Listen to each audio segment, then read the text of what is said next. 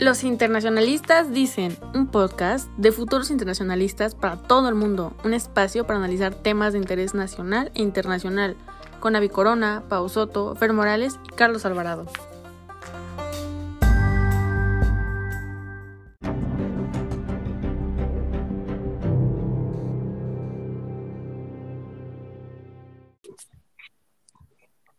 Bienvenidos, bienvenidas a Los Internacionalistas Dicen. Mi nombre es Paola Soto. Qué bueno que estés aquí. Te saludamos todo el equipo completo, Avi, Fer, Carlos, emocionados de iniciar esta aventura donde seguro aprenderemos muchas cosas más. ¿Cómo te encuentras, Avi? Gracias, de manera muy bien. ¿Y tú? Bien, también, gracias. Fer, ¿tú cómo estás? Hola, ¿qué tal a todos? Pues muy emocionada y con todas las ganas del mundo. Carlos Alvarado, ¿cómo te encuentras? Hola, súper. ¿Y ustedes cómo están? Muy bien, también. Eh, iniciamos nuestro primer episodio con el pie derecho, pues para este episodio nos acompaña el ingeniero arquitecto Edson Morales, presidente del Ilustre Colegio Nacional de Ingenieros Arquitectos de México y miembro de la Sociedad Mexicana de Geografía y Estadística en la Academia de Administración Pública y también en la Academia de Arquitectura y Urbanismo. Edson, un placer tenerte como invitado en Los Internacionalistas Dicen. Bienvenido. El placer es todo mío, muchísimas gracias y de verdad créanme que me da mucho gusto estar con ustedes presente y esperamos poder, podernos divertir también. Esperamos lo mismo. Bueno, y el día de hoy hablaremos de un tema muy importante y que a raíz del sismo pasado del 19 de septiembre en Ciudad de México, que coincidió además con el aniversario del sismo de 2017 y 1985, tomó relevancia. Y es que la Ciudad de México es una megalópolis en riesgo, tal y como lo menciona Sergio Puente, profesor investigador del Centro de Estudios Demográficos, Urbanos y Ambientales del Colegio de México, en el libro Los grandes problemas de México. Carlos, ¿qué nos puedes decir? Bueno, pues las problemáticas en la Ciudad de México son muy visibles y es algo que padece el mexicano de a pie y de las zonas conurbadas. Ese, ese que va apretadísimo en el transporte público y se hace dos horas a su trabajo o a la escuela de ida y dos horas de regreso. Y por la escasez perpetua del agua, los que tienen que andar pidiendo pipas porque en su casa sale muy amarillenta y cochina. O los que tienen que estar guardando a cada rato su celular para que de milagro no se los roben en la combi y a veces no se los roba los que van trajeados, sino los, los que van tatuados. Esos que ya se acostumbraron a sus tacos de 5 por 10 con carne que ya mejor ni se sabe de qué animal sea, pero eso sí con su indispensable coca de 2 litros. A todos los que no van a las grandes plazas a comprar sus productos, sino a los tianguis, en la fayuca, o en los artículos de dudosa procedencia de, de marcas Gucci o Nike, pero clonadas a toda nuestra normalización de ver indigentes o niños en la calle drogándose o pidiendo limosna en medio de tanta basura en las calles, a eso ya estamos habituados, a que nuestros pulmones respiren mucho smog siempre. Sí, la verdad es que es un problema gravísimo. Avi, ¿tú qué nos puedes mencionar? Bueno, es que ahorita en este siglo XXI, eh, digo, perdón, 20, eh, se ha este, visto que eh, ha habido un un acelerado desarrollo económico y tecnológico que ha tenido repercusión en un desarrollo urbano atroz, como lo está ahorita comentando Carlos. Tenemos también el incremento sustantivo de la supuesta huella ecológica civilizatoria. Esto sin duda, con todo este avance tecnológico, han tenido beneficios, pero sin embargo, la irrestricta apropiación de la naturaleza por la lógica de los ciclos económicos ha alterado y rebasado la capacidad reproductiva de los ciclos de los economistas apropiados, lo que implica un aumento de las externalidades negativas, la degradación o alteración de los sistemas, con una alarmante pérdida de, la biodiversidad, contaminación ambiental, deforestación y desertificación, agotamiento de recursos no renovables y muchas más cosas. Fer Morales, ¿tú qué nos puedes decir al respecto? Sí, bueno, es que, pues en definitiva, la Ciudad de México, pues es un ejemplo perfecto de la ineficiencia en la planificación del ordenamiento territorial. Lo vemos justamente con todo este aceleramiento incontrolable del crecimiento urbano y que además, pues, consecuencia el desempleo, la desigualdad social, la inseguridad, eh, obviamente el medio ambiente con la contaminación. es, es un hecho, ¿no? Y también incluso hay efectos en la economía, ¿no? Eh, también todos los, los, problemas que Carlos ya nos dijo anteriormente, ¿no? Que además nosotros pudiéramos pensar que no tiene nada que ver con la planificación de una ciudad y no podemos ser más equivocados, ¿no? Además, como pues menciona a raíz del sismo del 2017, eh, pues nos hemos interesado un poquito más en todos estos temas, algo que me parece pues excelente, ¿no? Porque ya hemos, ya sabemos incluso ahora las características del subsuelo y demás. Ahora también estamos más conscientes que debido a todo lo que, lo que corresponde a la Ciudad de México, pues también es particularmente vulnerable a todo este riesgo sísmico.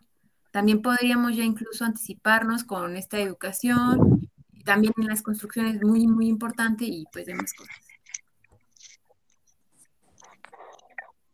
Sí, justamente. Y bueno, eh, una de las alcaldías más vulnerables de la Ciudad de México es la, la alcaldía Cuauhtémoc. Edson, ¿tú qué nos puedes decir al respecto? Bueno, evidentemente el tema de, del riesgo que representa en general las zonas sísmicas en la, Ciudad de México es muy importante. Eh, lo que conocemos como la alcaldía Cuauhtémoc hoy en día eh, era el centro, como lo es hoy en día desde nuestro país, pero era el centro de, de eh, más importante, tanto comercial como políticamente hablando, de la Gran Tenochtitlan. Eh, recordemos que la Ciudad de México en 1521 fungía como un islote del lago de Texcoco. Ese islote fue lo que, lo que eh, se llegó a poblar con el Imperio Azteca. Tras la llegada con los españoles, el lago se fue disecando poco a poco, la tierra expandida y pues vaya, debido a esto, si nosotros podemos apreciar un mapa de los tipos de suelo de la Ciudad de México, podemos encontrar que casi la totalidad de la alcaldía Cuauhtémoc está en, esa zona lacustre, que representa un mayor incremento de riesgo sísmico por todo el tipo de suelos, de arenas, de limos que, conlleva. Entonces, eh, bueno, es por esto que incluso el Atlas Nacional de Riesgos tiene a esta alcaldía en un foco rojo, lo que indica que es mucho más propensa a sufrir afectaciones ante un sismo. Eh, pero aquí también algo que debemos de mencionar es que no son solamente los sismos lo que puede, eh, de, lo, que puede afectar más a esta alcaldía, también el tema de las inundaciones. Ah, eh, una, de las inundaciones más grandes que fue a mediados del siglo pasado, que bueno, nos representa pues justamente todo, toda esta importancia que, se debe de, tomar en cuenta en tema de, sentido de, riesgos eh, de, la alcaldía Cuauhtémoc, como les mencionaba, no solamente por temas sísmicos, sino por todo el, ecosistema en el que está asentado la, ciudad, particularmente en esa zona que es el centro, no solamente de la ciudad, sino, sino también del país, el corazón del país.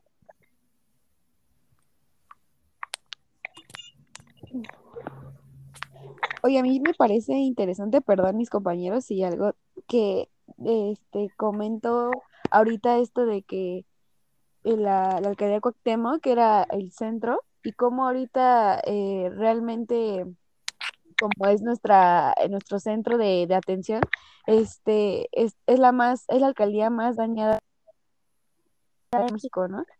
Y este, no sé, o sea, lo que, todo lo que ahorita nos está comentando me pone a pensar de que, bueno, o sea, por ejemplo, yo vivo en la, y también es de las, es una eh, alcaldía también demasiado, demasiado dañada y, y también de lo que nos comentábamos es que no solo igual eso de los sismos y todo, sino ya va más allá, ¿no?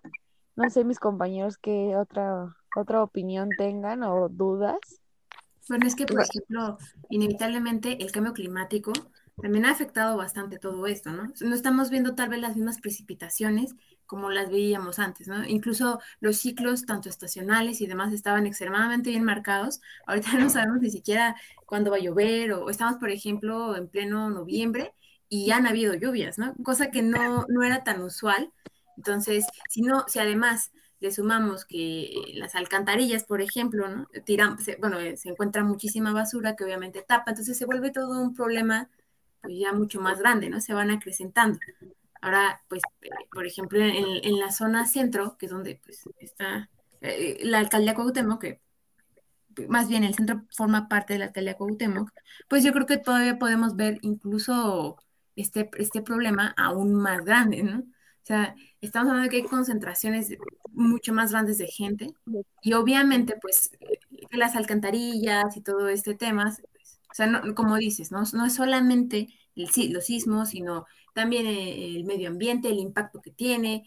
Además, que como no está pues bien organizada la ciudad, de repente ya tenemos una sobrepoblación. Entonces ya son problemas tras problemas tras problemas. Sí, tal como lo mencionas, creo que eh, hemos permitido o, se ha prestado para que se, sigan acumulando este tipo de, problemas. Edson, te, te, quería hacer una pregunta. Eh, en tu opinión profesional, ¿qué se podría hacer para aminorar estos riesgos? Bueno, pues bien, recordemos que al hablar de, un riesgo, eh, hablando desde el punto de vista tanto social como, como de protección civil, eh, podemos identificar este, estas amenazas dentro de dos grupos, los fenómenos naturales como son eh, los sismos, los huracanes, los ciclones, los deslaves, los deslizamientos de laderas, etcétera, etcétera, y los antrópicos, como, como mencionaba Fernanda, que eh, tienen que ver con todo lo que el ser humano va generando. El tema de la contaminación, los riesgos eh, biológicos, los riesgos químicos, desechos industriales, etcétera, etcétera, toda aquella alteración que va teniendo al ser humano, bueno, que va efectuando el ser humano y que puede ir alterando sin duda al medio ambiente.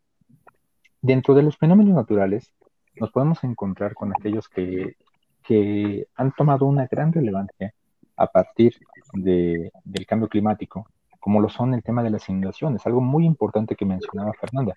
Y oye, todo esto pues es un tema de concienciación y concientización que sin lugar a dudas se debe de ir fomentando en, en, en la ciudadanía el tema de, cómo lograr que, la gente pueda estar más consciente de la generación de, residuos que, va a desprender por cada eh, cosa que utiliza, por cada eh, aspecto que genera dentro de su vida cotidiana. Y también, por supuesto, aquellos eh, fenómenos naturales que pues pueden incluso no ser, vayan, no, pueden, no pueden no ser, que no son predecibles, como el tema de los sismos, el tema de las erupciones volcánicas, etcétera, etcétera. Entonces, ¿de qué forma podemos ir previniendo? Bueno, algo muy importante, por ejemplo, en el sismo de 1985, la Ciudad de México ya, ya se sabía que era una zona altamente sísmica, que era una zona que un, sismo muy grande lo podría verse muy afectado.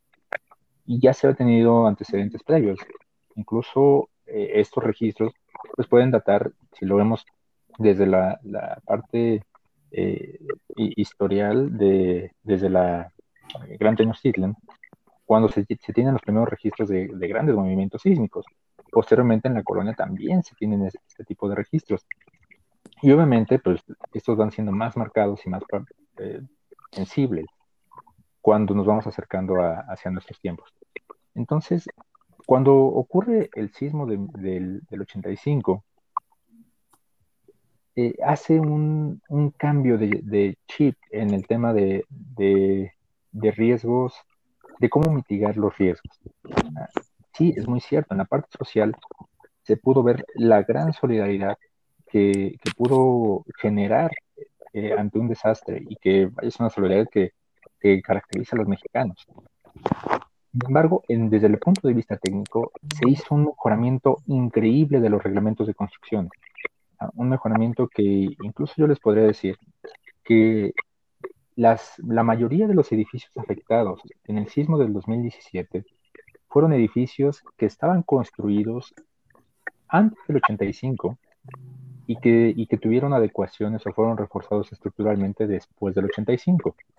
Los otros edificios que, que son de construcciones más recientes, eh, las afectaciones que tuvieron fue por violar eh, el, reglamento de, construcciones para, la ciudad, para el Distrito Federal o por no seguirlo adecuadamente.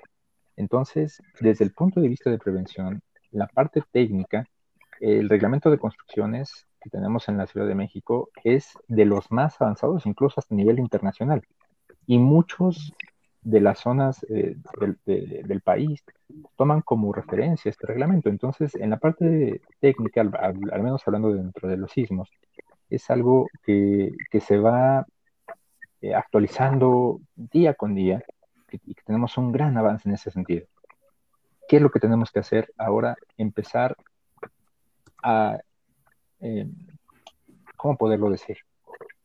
Generar esta, esta especie de conciencia en la ciudadanía para que también ponga de su parte y que, que evitemos fomentar la autoconstrucción, eh, la alteración de, edificios, eh, alteraciones estructurales, quizá poder educar en la parte de, una, adecuada conciencia en el, en el punto de vista estructural, eh, hacer saber esquemáticamente cómo poder respetar las, cuestiones estructurales de, las edificaciones. Y esto sin duda pues, nos puede traer muchos, eh, muchos beneficios desde el punto de vista sísmico. Obviamente, hablando solamente desde dos aspectos, el, técnico y el social. Si nos metemos a más aspectos eh, políticos, administrativos y demás, solamente hay muchos temas que, sin duda tienen que ver en, estos desastres, como puede ser, pues vaya, desgraciadamente en el tema de la corrupción.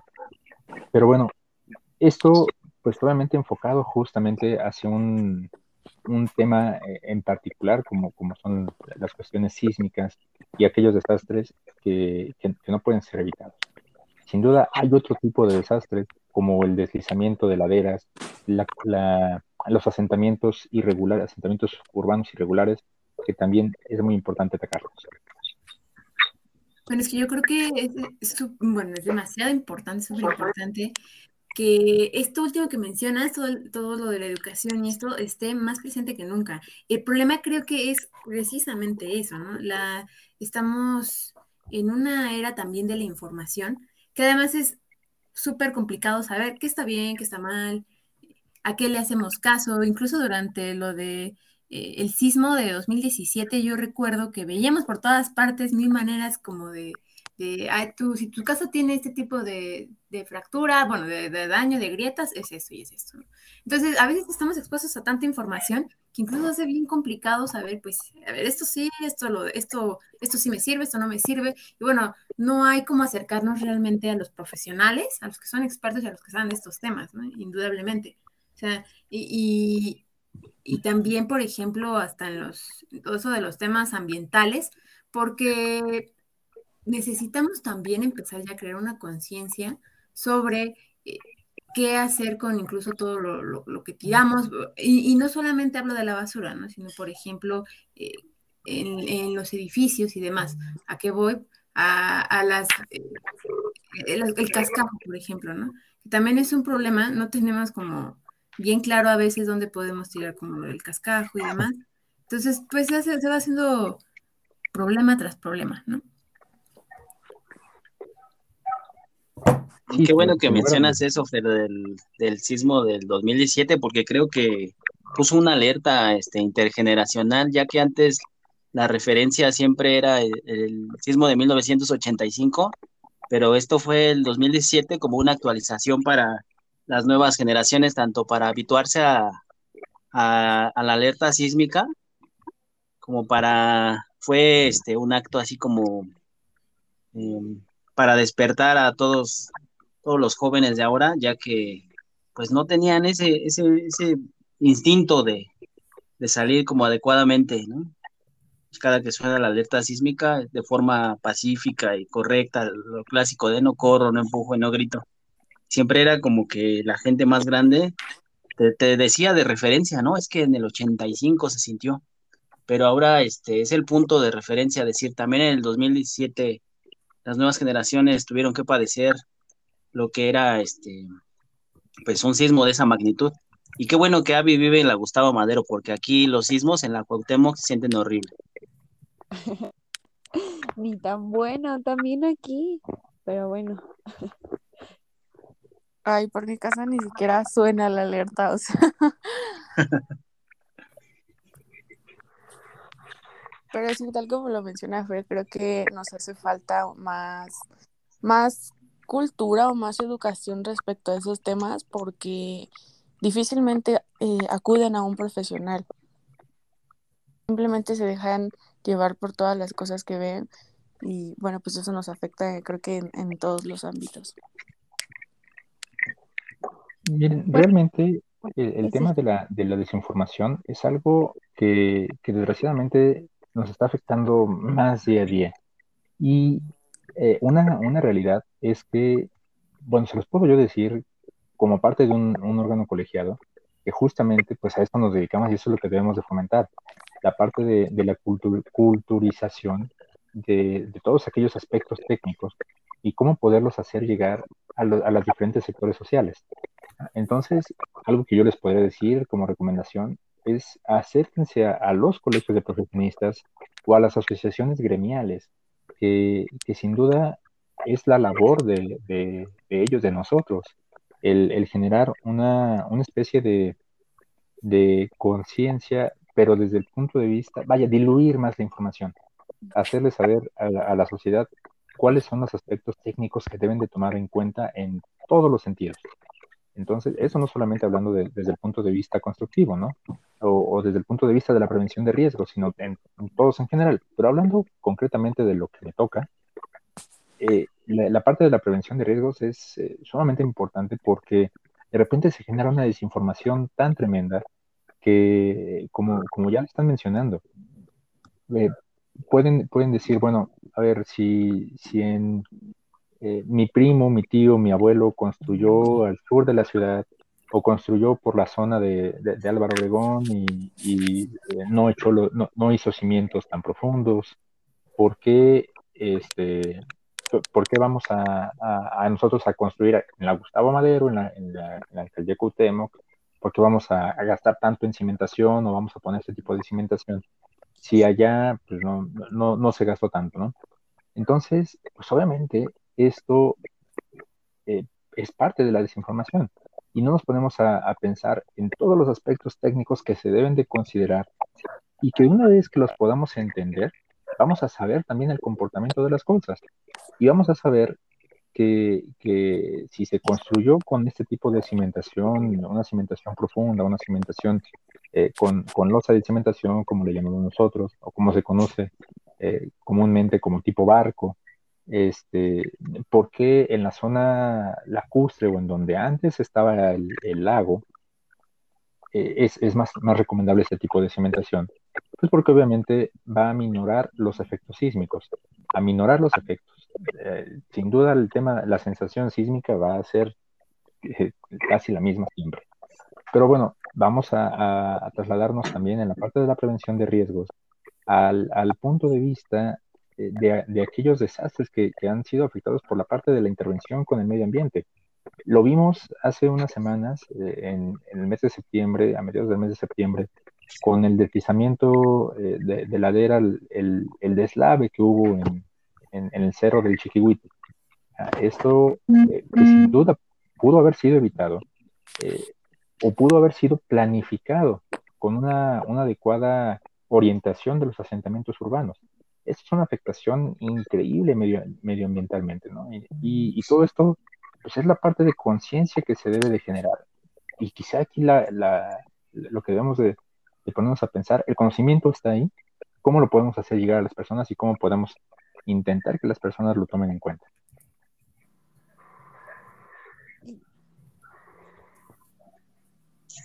Sí, ahora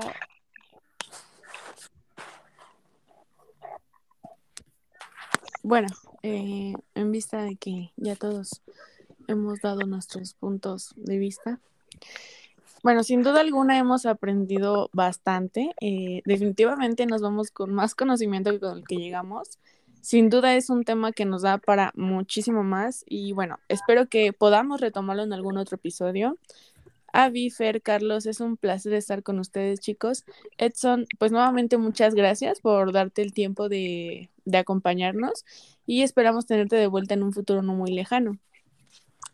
Y no te pierdas muy pronto el próximo episodio de Los Internacionalistas Dicen, con otro maravilloso tema de interés.